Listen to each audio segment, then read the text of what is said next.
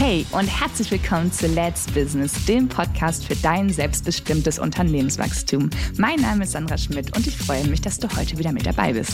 In der heutigen Folge geht es um dein Geschäftsführergehalt und wie hoch das sein sollte. Wir haben uns ja in der letzten Folge schon angeschaut, wie viele Konten du als Einzelunternehmer oder auch in der GmbH-Struktur benötigst. Und heute schauen wir uns an, wie denn in der GmbH-Struktur das Geld von deinem Geschäftskonto auf dein privates Konto kommt. Die Frage kommt auch wirklich, ja, eigentlich in jeder Beratung, die ich äh, zum Thema GmbH, GmbH Holding Struktur mache, dass man sich da eben anschaut, wie ist das denn jetzt mit dem Geld? Denn wenn du dann deine operative GmbH hast, kommt ja das ganze Geld erstmal da an. Alle Kunden bezahlen an deine GmbH und du bezahlst von der GmbH die Rechnungen, die du bekommst. Aber jetzt gibt es ja auch noch dich als Menschen, der Geld haben möchte für seine privaten Dinge. Und da darfst du ja nicht mehr so einfach in das GmbH-Konto quasi reingreifen und dir einen Geldbetrag rausnehmen, sondern es gibt ja in der GmbH schon etwas strengere Spielregeln als im Einzelunternehmen. Deswegen benötigst du für dein Gehalt einen Anstellungsvertrag.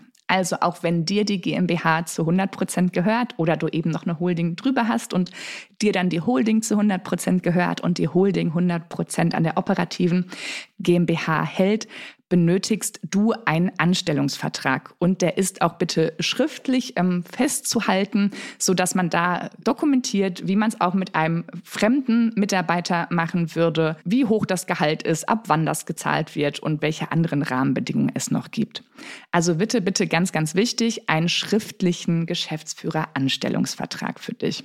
Und dann ist ja die magische Frage, wie hoch Darf mein Gehalt sein? Soll mein Gehalt sein? Muss ich überhaupt ein Gehalt auszahlen? Kann ich erstmal drauf verzichten? Und ähm, genau um diese Fragen kümmert sich diese Podcast-Folge. Also starten wir. Ähm, muss ich mir überhaupt ein Gehalt auszahlen? Nein, du musst dir kein Gehalt auszahlen. Also wenn du jetzt gerade startest und sagst, ich habe privat noch Geld, ich bekomme vielleicht Mieteinnahmen, ich habe was Erspartes, dann musst du dir kein Gehalt auszahlen. Du kannst also einfach quasi arbeiten für die GmbH und dafür sorgen, dass die GmbH ähm, wächst und Gewinne erzielt, aber du musst dir kein Gehalt auszahlen. Wenn du dann aber ein Gehalt dir auszahlst, dann wie gesagt, bitte schriftlichen Vertrag, denn was so über allem steht, das gilt bei allen Sachen bei der GmbH, wenn du da alleiniger Gesellschafter bist, dass man immer schaut, was ist denn fremdüblich. Und jeder andere Arbeitnehmer würde ja auch einen Vertrag haben möchten. Und alles, was in diesem Vertrag ist, muss eben auch fremdüblich sein. Das heißt, da steht auch was zu Urlaubstagen zum Beispiel drin und so weiter. Ähm, also Minimumgehalt haben wir jetzt schon, sind 0 Euro. Das maximale Gehalt, was du dir aus der GmbH rausziehen kannst, ist eigentlich ja keine richtige Zahl, sondern da auch wieder die Fremdüblichkeit und du bist ja dann Gesellschafter, Geschäftsführer, du musst ja auf die Gesellschaft auch aufpassen, hast da ja Pflichten. Das heißt, dein Gehalt darf jetzt nicht so hoch sein, dass die GmbH dadurch in Schwierigkeiten kommt. Das heißt, das ist so nach oben die oberste Leitlinie. Aber du siehst schon, dazwischen ist ja meistens sehr, sehr viel äh, Spielraum.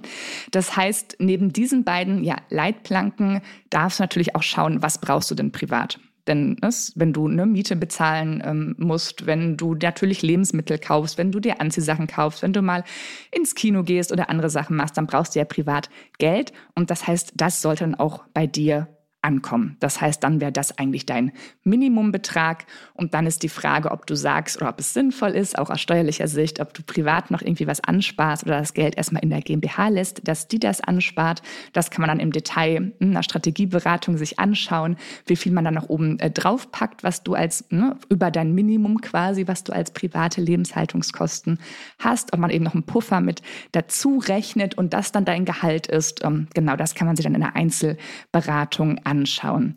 Was auch immer mit da reinspielt bei deinem Geschäftsführer-Anstellungsvertrag, sind natürlich solche Sachen wie die Altersvorsorge. Wenn du dir eine Altersvorsorge mit deiner eigenen GmbH sicherstellen möchtest, dann gibt es bei der Altersvorsorge bestimmte Spielregeln. Also im ersten Schritt, ja, es ist möglich. Du kannst dir eine Altersvorsorge in der GmbH oder in deiner Holding im Idealfall aufbauen.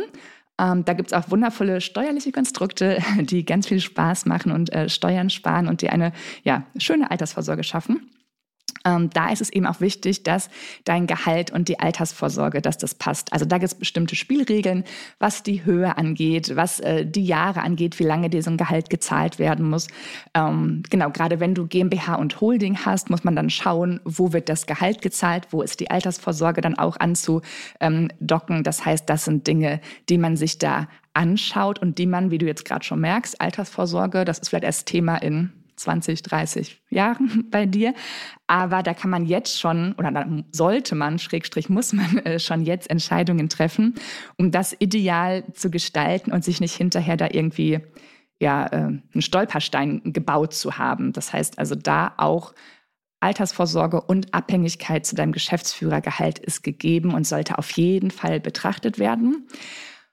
Ein zweiter Punkt, äh, der da auch so ein bisschen in die Richtung spielt, ist, wenn du in der gesetzlichen Krankenversicherung versichert bist.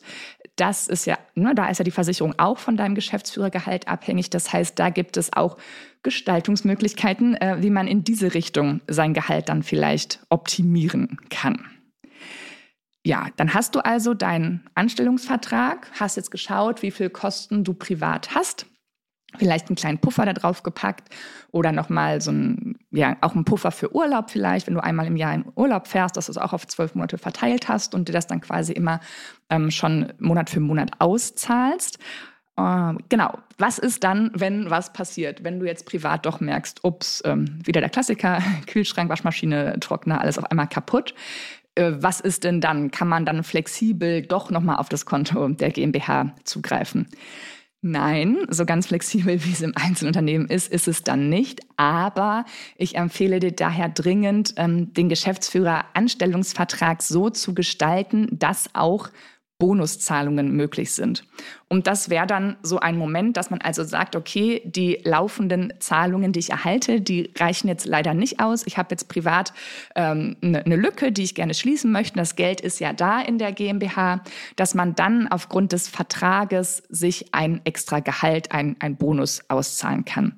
Wenn das dann passiert, das bitte auch schriftlich festhalten, äh, eine schriftliches ja, Dokumentieren. Also für jeden Geldfluss darf es dann ein Stück Papier geben, wie ich so gerne sage.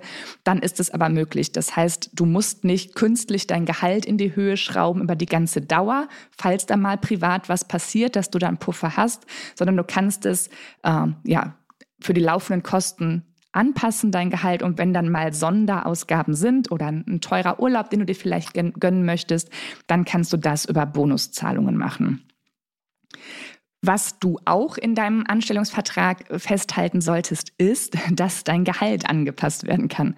Wenn du Mitarbeiter schon hast, wirst du mit denen ja auch Mitarbeitergespräche führen und auch über Gehaltsanpassungen sprechen. Und das ist in der Arbeitswelt ja was ganz Übliches. Das heißt, das solltest du auch bei dir in deinem Anstellungsvertrag festhalten, dass du also auch einmal im Jahr die Möglichkeit hast, dein Gehalt anzupassen und dann ja, kann man schauen, wie war die wirtschaftliche Entwicklung der Gesellschaft, wie toll hast du gearbeitet und so hast du eben die Möglichkeit auch dein Gehalt jedes Jahr anzupassen. Also du siehst, dieser Vertrag ist nicht in Stein gemeißelt, es muss ihn aber geben, es muss ihn schriftlich geben und man kann darin eben ja so Eventualitäten einbauen, ähm, dass man da äh, flexibel ähm, handeln kann. Was auch in den äh, Geschäftsführeranstellungsvertrag mit aufgenommen äh, werden sollte, ist, wenn du einen Firmenwagen bekommst, also wenn du einen Firmenwagen haben möchtest, dann muss das bitte auch zwingend in dem Gesellschaft, äh, in, in, deinem Anstellungsvertrag geregelt werden, dass man da reinschreibt, ne, welcher Bruttolistenpreis möglich ist und ob die privaten Fahrten zulässig sind oder nicht. Also da auch wieder das Thema Fremdvergleich. Was würdest du einem Mitarbeiter in seinen Arbeitsvertrag reinschreiben, wenn der jetzt einen Firmenwagen von dir bekommt? Wenn du am Anfang noch keinen Firmenwagen hast, brauchst du es noch nicht mit aufnehmen. Wenn dann irgendwann der Firmenwagen kommt, dann bitte daran denken, dass du eine Ergänzung zu dem Anstellungsvertrag auch wieder schriftlich verfasst, ähm, dass du dann auch den Firmenwagen ähm, ja so als Vertragsbestandteil formulierst. Eine häufige Frage, die dazu kommt, da sind wir auch schon fast am Ende dieser Folge. Ähm, manchmal, also ja, sehr oft kommt die Frage, kann ich denn auch einen Firmenwagen haben, ohne mein Gehalt auszubezahlen? Und das geht nicht. Also bitte, wenn du einen Firmenwagen haben möchtest, musst du dir auch ein Gehalt auszahlen, denn da ist wieder das Thema Fremdüblichkeit und dass jemand als Fremdarbeitnehmer bei dir beschäftigt ist und nur ein Auto bekommt und kein Geld, ist wirklich ne, nicht äh, sehr wahrscheinlich. Das heißt, es geht dann bei dir auch nicht. Das heißt, wenn du einen Firmenwagen haben möchtest, musst du dir auch ein Gehalt auszahlen. Das muss dann nicht unendlich riesig sein, aber es sollten dann schon ähm, 500, 600 Euro sein, die du noch als Gehalt auszahlst neben dem Firmenwagen. Ja, das war auch schon die Podcast-Folge zu dem Thema Geschäftsführergehalt. Wie hoch soll das sein? Muss ich überhaupt eins bezahlen und was gibt es da zu berücksichtigen? Also ganz unbedingt mitnehmen. Das Wort Fremdvergleich, Fremdüblichkeit ist wirklich ganz, ganz wichtig.